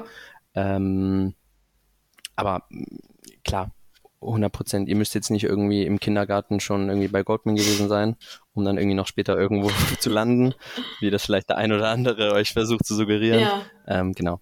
Aber fünftes Semester dann. Ja. Mhm. Okay, cool. Ähm, wie ging es dann weiter? Weil du hast dann ja im sechsten eigentlich deinen Bachelor abgeschlossen. Das heißt, du hast dann quasi im Gap Year erst äh, Praktika gemacht. Ähm, ja, erzähl einfach mal gerne. Genau. Ähm, ich habe dann äh, ein ganzes Jahr Gap Year gemacht und da ausschließlich auch Praktika gemacht. Äh, das erste war bei EY Parthenon, das zweite war bei BMW in der Strategieabteilung, das dritte war in einem Startup äh, im Business Development bei Medwing. Mhm. Ähm, der Plan war aber ursprünglich ein bisschen anderer. Ähm, ich fand das, also müssen wir ein bisschen zurückspringen, das Horvath-Praktikum fand ich eigentlich ganz gut. Mir war aber trotzdem klar, okay, so Controlling und Performance-Optimierung, das ist mir jetzt so ein bisschen zu detailliert. Ich will lieber irgendwie so High-Level-Strategieberatung mhm. machen, irgendwie ein bisschen an den größeren Themen mitwirken, weil ähm, bei Horvath sind die Projekte einfach ein bisschen länger und du bist, du gehst schon sehr tief in Details rein. Ähm, und ich wollte da vielleicht so ein bisschen die, die global galaktischere Perspektive und dann bin ich eben zu, zu EY Parthenon gegangen. Ähm, das war damals auch ein Kooperationspartner von Move. Ähm, ist es immer noch? Okay, sehr cool. Äh, genau, dann habe ich da äh, vier Monate Praktikum gemacht. Das war äh, super cool, wahnsinnig viel gelernt. Das war wahrscheinlich das Praktikum, in welchem ich am meisten gelernt habe und auch am meisten auch Lehrgeld gezahlt habe. Ich glaube, ähm, äh, dass ich da auch viele Sachen irgendwie noch falsch gemacht habe und ähm, äh, wie gesagt, mich aber wahnsinnig entwickelt habe. Nichtsdestotrotz war das zum damaligen Zeitpunkt äh, war der, der Eindruck, den ich aus dem Praktikum gewonnen war dann irgendwie so, hm, ich weiß nicht, ob ich Beratung unbedingt machen möchte. Mhm. Ähm, vielleicht probiere ich nochmal was anderes aus. Und der ursprüngliche Plan war eigentlich, okay, ich mache Parthenon, dann gehe ich, keine Ahnung, äh, vielleicht noch zu einem Konzern, eine Strategieabteilung und dann gehe ich irgendwie zu, zu, zu den großen drei, äh, irgendwie McKinsey, BCG, Bain oder so, ähm, weil das ist ja irgendwie so das große Ziel und dann hätte ich auch das Profil dafür ja. und so weiter. Ähm, wie gesagt, ist dann irgendwie durch das Skepsis so rausgefallen, ja, Strategieberatung ist da ganz cool, aber äh, gibt auch einige Downsides und ich will mal lieber irgendwie Erfahrungen in einem anderen institutionellen Kontext sammeln. Und dementsprechend, ähm, wie gesagt, Strategieabteilung war eigentlich schon geplant beim Konzern, weil ich dachte, hey, Konzern will ich mir schon einmal noch anschauen. Und ehrlicherweise war es auch so ein bisschen so, mein Vater wollte einmal, mein Vater ist Maschinenbauingenieur und der wollte eigentlich immer, dass ich mal noch bei einem Automobilkonzern mal irgendwie noch irgendwie so ein bisschen so, auch wenn ich ihn enttäuscht habe, dass ich BWL studiert habe, soll ich zumindest mal bei einem Automobilkonzern irgendwie mal ein Praktikum gemacht haben.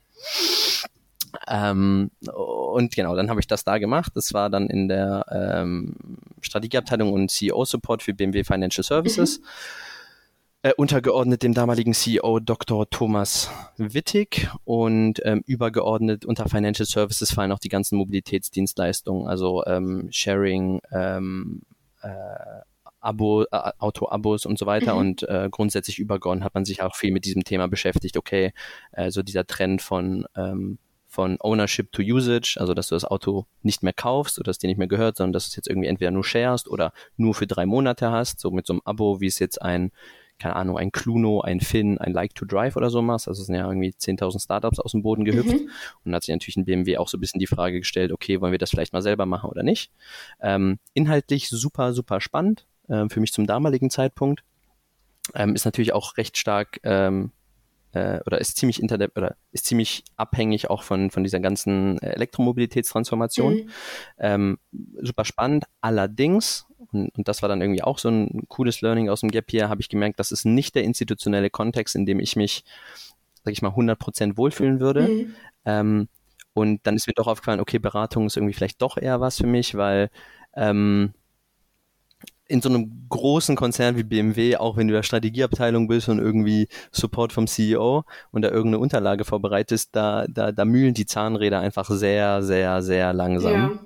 Und in den fünf Monaten, die ich da insgesamt da war, ist einfach nicht so viel passiert. Mhm. Und auch wenn die Abteilung irgendwie so aus so eigentlich gefühlt nur Ex-BCG Ex und Ex-McKinsey bestand, war das irgendwie auf Dauer dann so ein bisschen, bisschen frustrierend. Und ich sag, ich sag nicht, dass es irgendwie ein klassisch 9 to 5 war, aber es war trotzdem für mich an einigen Stellen zu viel so, ähm, sag ich mal, Arbeit nach Vorschrift und irgendwie bin ich einfach ein, ein Typ, der äh, so einen ziemlichen Drang hat, irgendwie einfach Dinge zu tun.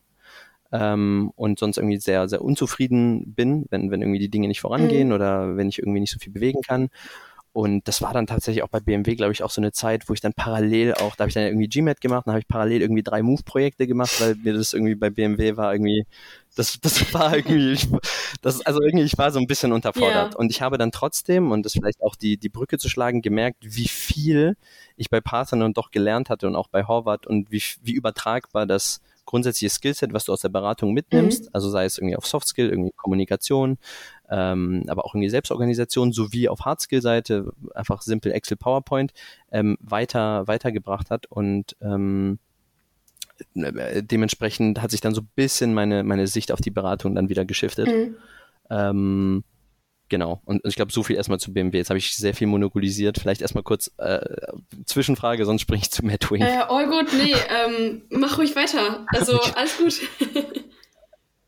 Okay, okay. Ähm, was bei BMW vielleicht noch dazu kam, da kam dann auch Corona, das war dann März 2020, also ich war von Januar 2020 bis Mai 2020 bei BMW, mhm. das heißt so die, die, die, sag ich mal, die letzte Hälfte war dann im Homeoffice Ähm, und ich wollte dann eigentlich so oder so einfach ein Startup, das habe ich mir dann auch nach Parthenon einfach so geschworen, zu sagen, hey, ganz ehrlich, ich will irgendwie so strategisch irgendwie vielleicht arbeiten, ähm, aber wie gesagt, anderer institutioneller Kontext, jetzt hatte ich Konzern und jetzt will ich nochmal Startup ausprobieren. Ja.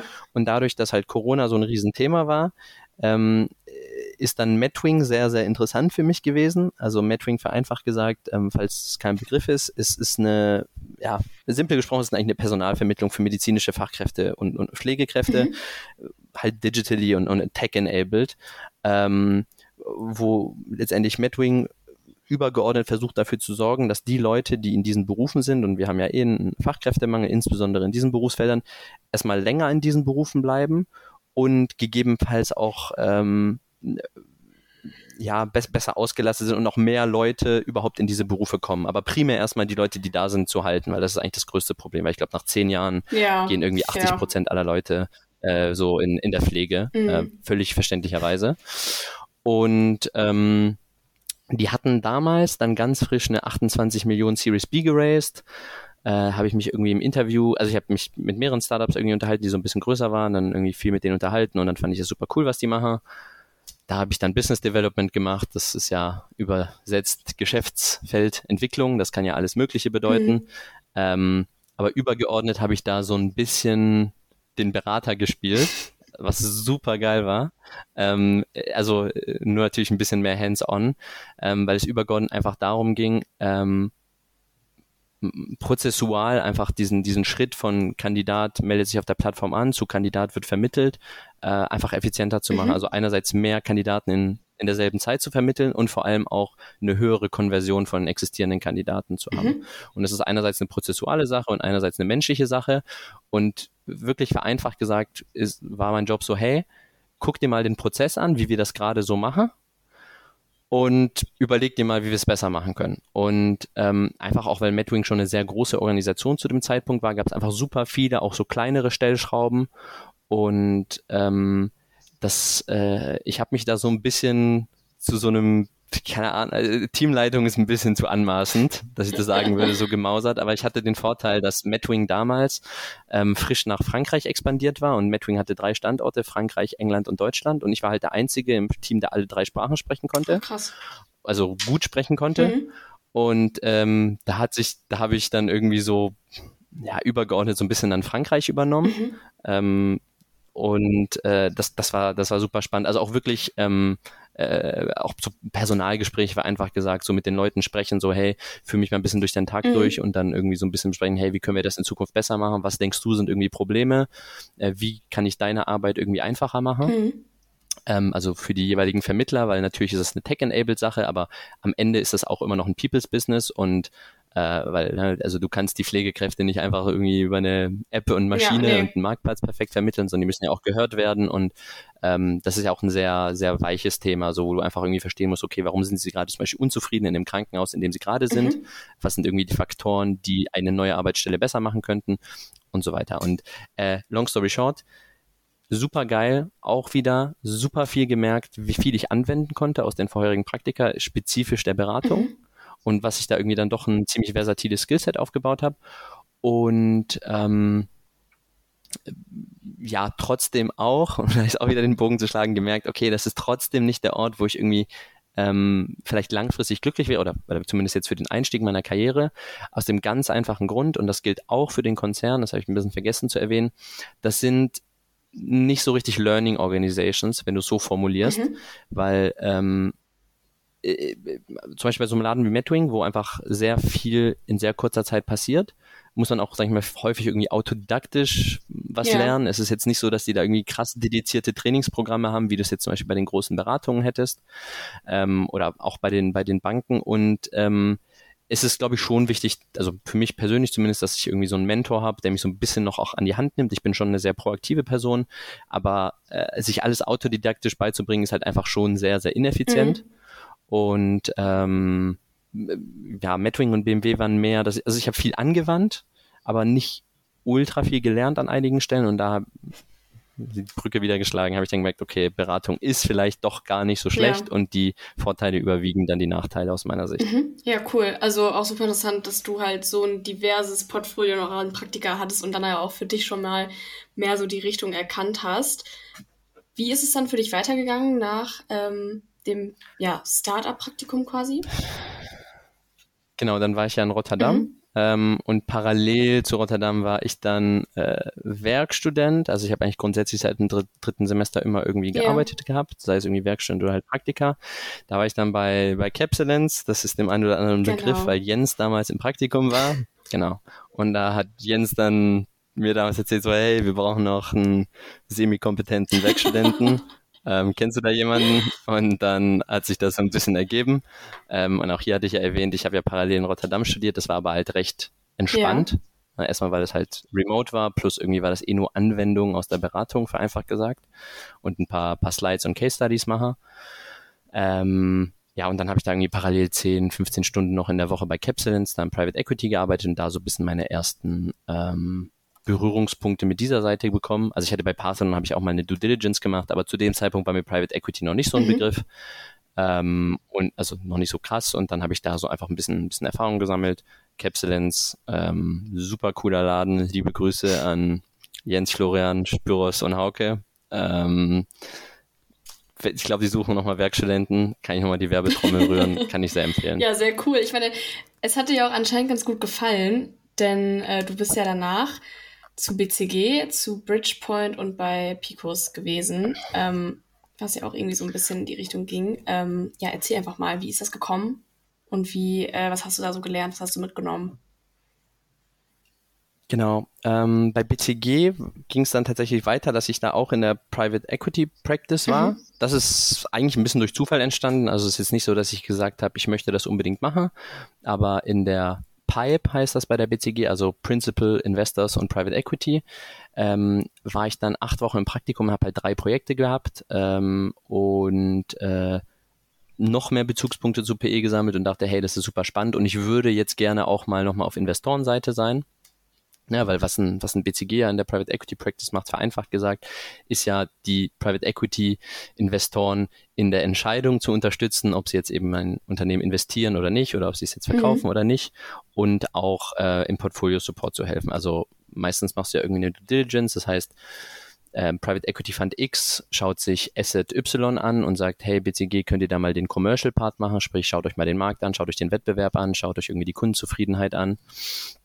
Ähm, und das fand ich cool und dachte, hey, ich will jetzt aber mal auf Investorenseite sein. Und dann war mein Finance Master und dann habe ich gesagt, okay, ich gehe zu Bridgepoint sowie zu Picos. Ähm, Gedanke auch hierbei war und ähm, das ist vielleicht auch ein grundsätzliches Learning. Das geht auch sehr einher mit dem, was ich aus ähm, äh, praktisch aus dem Gap hier gelernt hatte, war so, hey, probier dich aus und, und schau dir unterschiedliche Dinge an. Mhm. Ähm, ich hatte eine starke Tendenz, dass ich sage, Private Equity ist wahrscheinlich das, was mich eher interessiert. Aber es könnte sein, dass ich Venture Capital ähm, slash Growth Equity äh, auch ganz spannend finde und dementsprechend habe ich gesagt, okay, ich mache einmal PE mhm. und einmal VC, auch wenn, wie gesagt, äh, eine wahrscheinlich starke Präferenz äh, für PE. Genau, da war ich drei Monate bei Bridgepoint in Frankfurt. Äh, kann ich auch sehr empfehlen. Mhm. Wenn ihr euch für ein Praktikum interessiert dort, meldet euch gerne. Dann kann ich euch noch ein bisschen mehr erzählen. Aber das war eine super coole Zeit, sehr viel gelernt. Ähm, super cooles Team. Ähm, ja, also so, 10 von 10 kann ich empfehlen. Okay, cool. Ähm, und dann war ich äh, genau nochmal Picos, das war auch super cool, äh, auch, auch, auch, super nette Leute, super viel gelernt, aber auch da habe ich dann eben gemerkt, inhaltlich ist es nicht 100% das, was, ähm, was ich machen möchte, einfach weil es ja fundamental eine bisschen andere Investmentphilosophie ist. Ja? Mhm. Early Stage versus reife Unternehmen, Minderheitsanteile versus irgendwie äh, Haupteigentümer. Ähm, plus du investierst halt im, was weiß ich, ein Bridgepoint macht vielleicht ein Deal im Jahr oder ein Bridgepoint in Deutschland macht vielleicht ein Deal im Jahr und ein Picos macht halt, wenn es irgendwie gut läuft, weiß nicht, 40 Deals im Jahr. Oh ja, okay. Ähm, das war jetzt natürlich jetzt, wo, also äh, jetzt natürlich im, in dem aktuellen Macro-Environment und mit den Zinsen ist natürlich auch alles ein bisschen runtergeflacht. Ja. Aber wie gesagt, ne, das, und du hast ja viel kleinere Tickets. Ne? Ein Bridgepoint kauft zwischen 500 Millionen bis 1,5 Milliarden irgendwie ein Unternehmen. Ja. Und ein Picos schreibt halt ein Ticket von lass es 10 Millionen sein bei, bei einer Finanzierungsrunde über, was weiß ich, äh, 50 Millionen. Mhm. Jetzt, ähm, je nachdem und manchmal auch deutlich weniger in, in den Early-Stage-Sachen. Und äh, dementsprechend das eine auch deutlich quantitativer und datengetriebener, während das während VC so ein bisschen weicher ist, ne, weil da investierst du noch häufig in Ideen und noch nicht so viel in Zahlen. Mhm.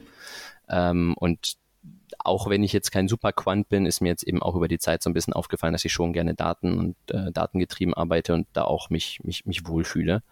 Und genau, ähm, diese beiden Praktika waren übergeordnet explorativ für mich dazu da, okay, was will ich langfristig machen oder was könnte ich mir langfristig auch noch vorstellen. Mhm. Ja? Ähm, das ist kein Muss und äh, aber bevor ich halt sage, ich gehe zu BCG und kann nie wieder was ausprobieren. Ja. Und genau, das, das ist so ein bisschen so die, die Brille. Mhm. Ja. ja. cool. Ähm, sehr interessant. Ich meine, am Ende bist du dann ja doch bei BCG gelandet und da bist du ja jetzt auch schon seit äh, Februar diesen Jahres. Genau. Ähm, dann erzähl genau. doch seit, gerne mal. Äh, bin ich, ja. Wie kam es dazu? Und wie ja. ist dein Arbeitsalltag? Äh, ja, ähm, also ich war ja bei BCG im Praktikum im Sommer 2021. Ich komme immer mit den Jahren jetzt langsam ja, alles gut. außen durcheinander. Damals eben in der PE-Practice. Das war ähm, auch super cool, also wirklich übergeordnet war das, ähm, ja, das war wahrscheinlich schon das coolste Praktikum von, von allen, die ich so gemacht habe. Einfach von, ähm, von dem, was ich da irgendwie erlebt habe, wie viel ich da gelernt habe und aber auch wie viel Spaß ich da hatte. Mhm. Und dann war für mich eigentlich klar, ähm, okay, Beratung ist doch cool, weil wie gesagt, also ich habe ja eh so ein bisschen eine andere Meinung dann eh schon durch das Gap hier gehabt, aber BCG war dann halt nochmal so der, der, der letzte Tritt so oder der letzte Schub, okay, ich kann mir sehr gut vorstellen, doch Beratung zu machen, wenn eben irgendwie das Umfeld und, und die Menschen stimmen und ich habe da einfach wahnsinnig viel Spaß gehabt und mit echt vielen coolen Leuten zusammengearbeitet und dann habe ich gesagt, okay, wenn ich Beratung mache, dann auch BCG. Mhm. Ähm, das Angebot gilt ähm, auch für die es interessieren als Praktikant, äh, wenn du eben in dieses Fast-Forward-Programm äh, kommst, so lange, bis du halt nirgendwo einen Festeinstieg machst. Das heißt, ich hatte auch eben noch die Möglichkeit, diese Praktika zu machen. Das habe ich auch mit BCG kommuniziert. Hey, ich will noch das und das mir anschauen. Ja. Und dann bin ich dann eingestiegen. Äh, das lief jetzt soweit ganz gut. Ich muss ehrlicherweise sagen, dass ich noch gar nicht so viel gearbeitet habe. Ja, klar. Ähm, aus einfach zwei Gründen, weil, also einmal, weil du am Anfang hast Training ja. so ein bisschen und dann habe ich äh, ein bisschen gearbeitet und dann hatte ich aber noch eine Knie-OP, weil mir letztes Jahr bei Picos die Kniescheibe rausgesprungen ist und äh, Meniskuskreuzband blablabla. Äh, ja. Und äh, deshalb war ich jetzt ein bisschen, äh, also operiert, dann ein bisschen krankgeschrieben. Jetzt arbeite ich wieder seit so, weiß nicht, anderthalb Monaten. Ja, so also einem Monat mhm. so knapp. Ähm, ja, und das läuft, das läuft auch super cool. Ähm, es ist genau das, was ich irgendwie erwartet habe. Ich wusste ja so ein bisschen, was auf mich zukommt. Ähm, 10 von 10 läuft bisher super. Äh, coole, nein, wirklich coole, cooles Projekt, coole Leute. Ähm, genau. Ich bin da vielleicht auch Last Point. Ich bin da nicht in der Private Equity Practice, mhm. äh, wie es vielleicht im Internship war, sondern bin dort in der äh, Corporate Finance und Strategy Practice und bin da jetzt auch auf so einem Corporate Strategy äh, slash Restructuring Case äh, in der Healthcare-Branche. Mhm. Genau. Ja, sehr cool. Ähm, freut mich auf jeden Fall auch, dass es dir sehr gut gefällt, dass der deine Erwartungen auch äh, getroffen hat. Ähm, dementsprechend kann ich dich eigentlich noch gar nicht so wirklich zu deinem, in dem Sinne Arbeitsalltag, Work-Life-Balance etc. fragen, weil du ja auch, oder? Ja, ich meine, du bist natürlich auch viel zu Hause, arbeitest immer noch ähm, remote. Äh, es, es, es, ich kann da schon ein bisschen was mhm. dazu erzählen. Ich glaube auch auf, auf Grundlage des Praktikums in der Zeit, die ich davor war.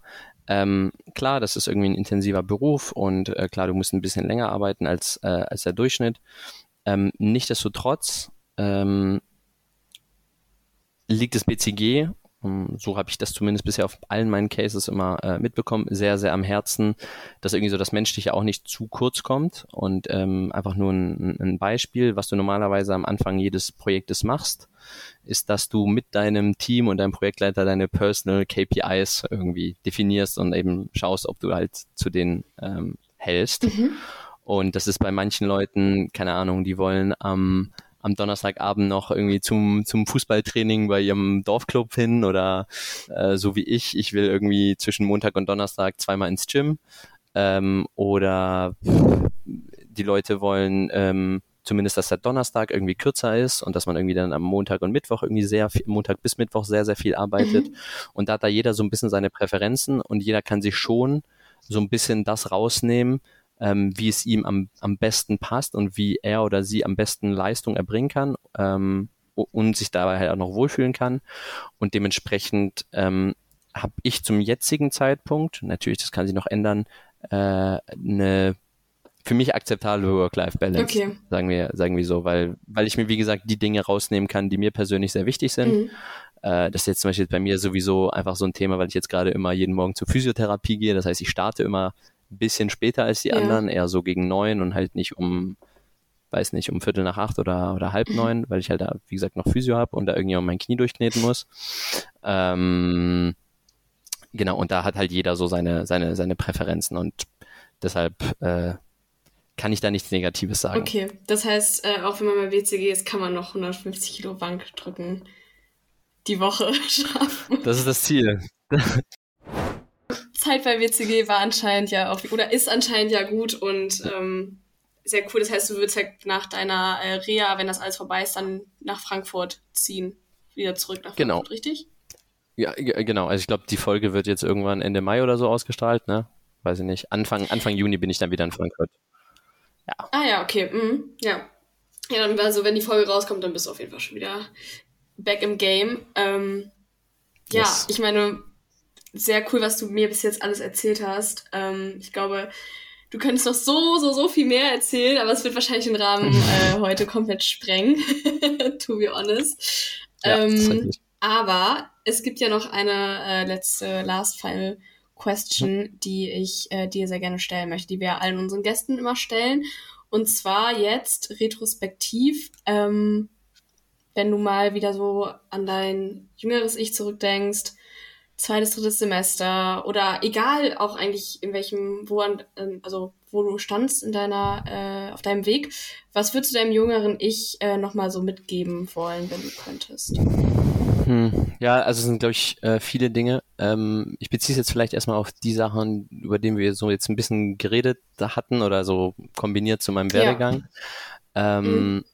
Äh, das, das erste ist, glaube ich, ähm, lasst euch Zeit, also verstehe mich nicht falsch, ihr müsst jetzt nicht irgendwie durchgehend chillen oder so, aber ähm, ich glaube gerade in der ganzen BWLer-Bubble oder vielleicht auch in, wenn man sich für diese etwas kompetitiveren oder, oder performanteren Berufe interessiert, ähm, fällt man da sehr häufig so in diese Falle, dass, dass man, dass alles muss direkt klappen, alles muss schnell gehen und ähm, wenn ich bis zum Semester X nicht ähm, dies oder jenes erreicht habe, dann ist der Zug für mich abgefahren. Ähm, mhm. Ich glaube, du weißt da auch auf äh, welches Narrativ oder vielleicht auch welche Leute im, im öffentlichen ja. Leben äh, ich referenziere. Ich glaube, das ist das Erste.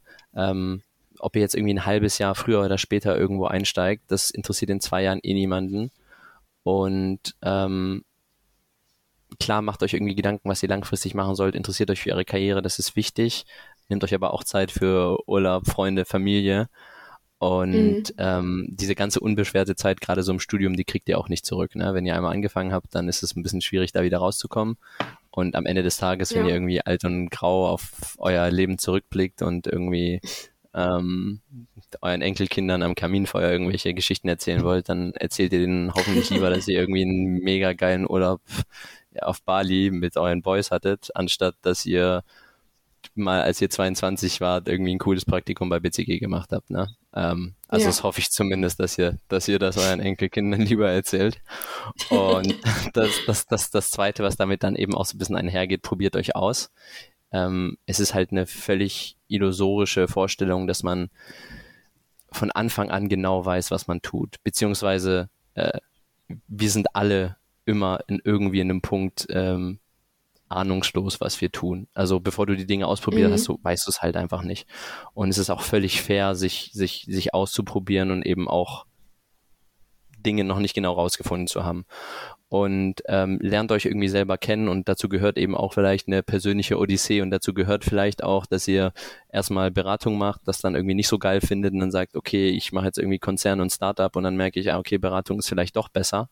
Ähm, das ist halt alles super wertvoll und das ist auch keine verschwendete Zeit, wie, wie man vielleicht denken würde. Ähm, und für mich übergeordnet war es genau richtig, äh, auch wenn ich natürlich jetzt praktisch Praktika gemacht habe, die äh, mir dazu, äh, mich zu der Entscheidung gebracht haben, dass das etwas ist, was ich nicht machen möchte, weil das halt so eine wertvolle Erfahrung und es hat mir super Ja, geholfen zu absolut. verstehen, äh, wer bin ich, was kann ich, was interessiert mich, was interessiert mich nicht. Und dazu gehört es eben auch sozusagen falsche Entscheidungen zu treffen. Und ähm, genau, da irgendwie einfach so den Prozess zu vertrauen, glaube ich, so übergeordnet. Das ist, glaube ich, so ähm, das, das Wichtigste. Ähm, ansonsten vielleicht ein bisschen on a more personal note. Ähm, Ja, gerne. glaube ich, dass es super wichtig ist, irgendwie ein Fundament zu haben, auf welches ihr zurückfallen könnt. Also sei es irgendwie, Mhm. äh, oder das ist ein soziales Umfeld, irgendwie Freunde, Familie. Das sind am Ende, und das sagt ja auch die Wissenschaft, irgendwie Riesenprädiktoren für eine erfolgreiche Karriere. Ne? Und Karriere heißt auch nicht nur beruflicher Erfolg, sondern das sind, da gehören noch ganz viele andere Dinge dazu. Ähm, Mhm. und, und wenn das nicht funktioniert, also wenn irgendwie ähm, da irgendwie alles total messy ist, dann könnt ihr einfach nicht erwarten, ähm, wirklich gut zu performen in eurem Job so. Weil es gibt immer Zeiten, wo es irgendwie euch vielleicht nicht so gut geht oder wo die Arbeit wahnsinnig anstrengend ist oder wo ihr einfach nicht so Bock habt, ähm, irgendwie 70 Stunden in der Woche zu schrubben. Ähm, das ist halt einfach so. Aber wenn ihr wisst, ey, ich habe irgendwie äh, eine intakte Familie, auf die ich immer zurückfallen kann, ich habe sehr gute Freundschaften, auf die ich zurückfallen kann, auch Leute, mit denen ich reden kann, wenn Sachen halt nicht so rund laufen, äh, ist das, Mhm. glaube ich, das, das, das Allerwichtigste. Und viele Leute, ähm, glaube ich, versuchen dann immer auch wahnsinnig cool zu tun und sagen so, ja, nee, alles läuft mega geil und nee, überhaupt keine Issues und ähm, es ist okay, äh, so mit Leuten zu reden und sagen, hey, so das Praktikum gerade ist irgendwie jetzt nicht so der, der Hit oder das und das läuft nicht Ja. so gut bei mir. Und äh, das ist, glaube ich, äh, etwas, worauf ich den Großteil meines, jetzt sage ich schon selber, ich habe Erfolg, aber den Großteil meines bisherigen Werdegangs attribuiere, dass ich halt einfach äh, sehr, sehr, sehr gute Freunde habe äh, und, und eine, eine liebende Familie, die auf, auf die ich immer zurückfallen kann. So, ganz simpel. Ähm, Mhm. und da ruft eure Eltern an, wichtigster Tipp. Das ist das Wichtigste, ruft, ruft eure Eltern häufiger an, als ihr denkt, weil man ruft seine Eltern immer viel zu wenig an. Ja. Ähm, keine Ahnung, plant, plant das Wochenende, plant den Urlaub mit den Freunden, seid die Person, die irgendwie die Verantwortung trägt und das hier pusht. Ähm, so, ihr könnt nicht erwarten, irgendwie, dass, ähm, also ihr müsst auch selber in Freundschaften investieren, um irgendwas daraus zurückzubekommen. Äh, vereinfacht gesagt. Äh, pff, ja, ich, ich, ich glaube, das sind so die wichtigsten. Ich könnte noch 10.000 10.000 andere äh, Sachen sagen. Ähm, aber äh, genau, also jetzt irgendwie eure, eure Karriere, eure berufliche Karriere ist nicht alles und die kann nicht erfolgreich sein, wenn der Rest einfach nicht stimmt. Gut, ähm, dann, und noch zwei weitere Sachen. Ich bin hier wirklich richtig im Flow. Ähm, ich müsste wahrscheinlich selber irgendwie Persönlichkeitsentwicklungscoach werden. Ähm, zwei Dinge. Das erste, ähm, ich glaube, äh, in dem ganzen Prozess, den ihr irgendwie en- entlang geht, ähm, wo auch immer ihr gerade seid, ist es äh, natürlich immer sehr verlockend, so ein bisschen nach links und rechts zu schauen.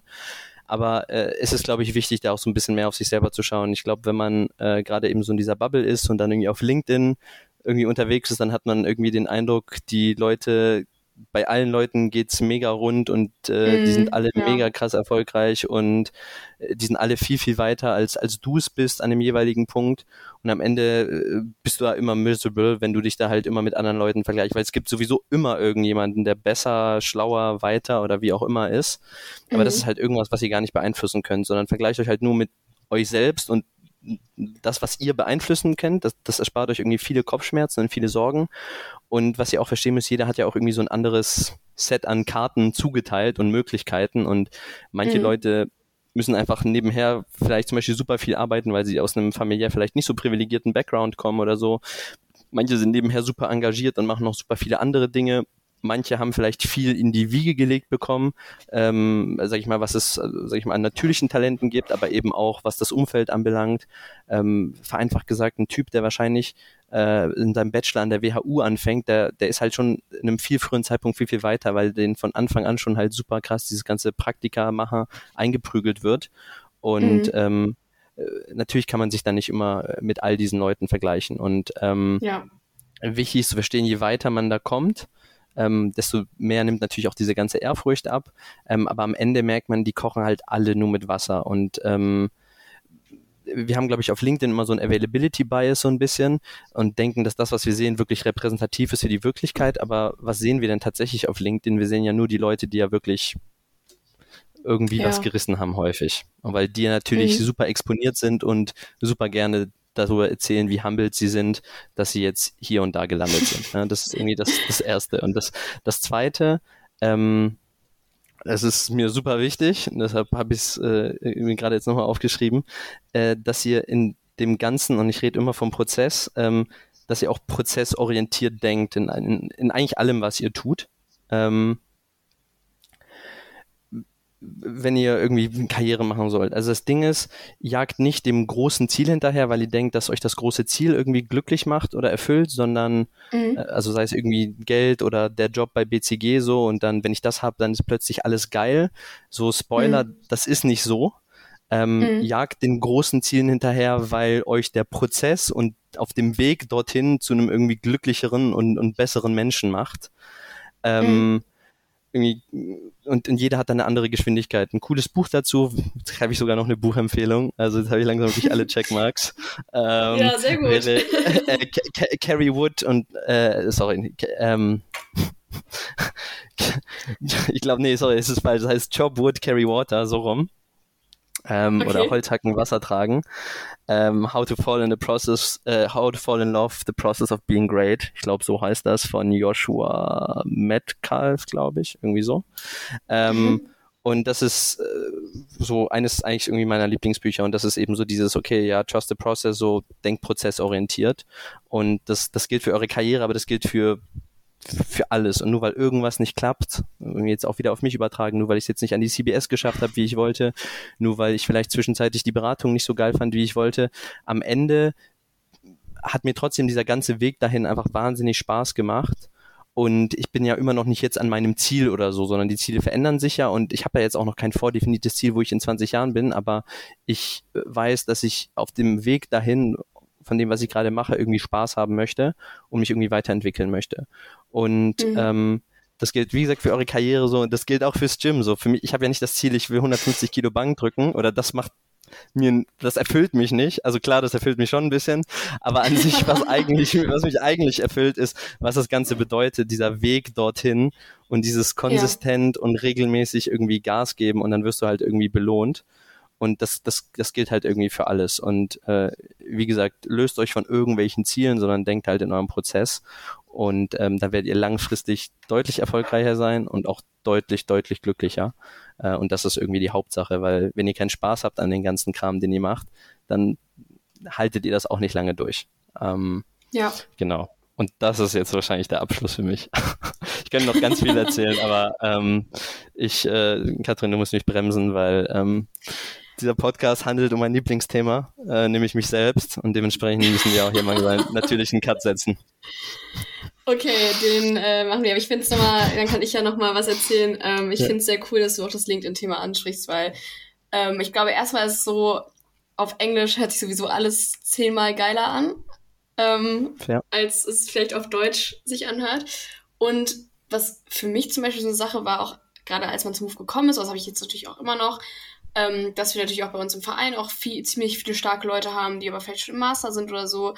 Und ich glaube, es ist dann auch wichtig, immer so sein Level 5 nicht mit irgendjemandes anderen genau. Level 30 zu vergleichen. Also eben wie du sagst, wir sind alle mit anderen Dingen ausgestattet. Andere Leute haben, was mir auch letztens auch also viel auch aufgefallen ist, dass viele Leute auch familiäre Sachen im Hintergrund haben, die auch echt heftig teilweise sind und die man gar nicht äh, auf dem Schirm hat, weil wie denn auch, keiner von uns auf der Stirn stehen. Ja, das du ja immer, nicht. Ne?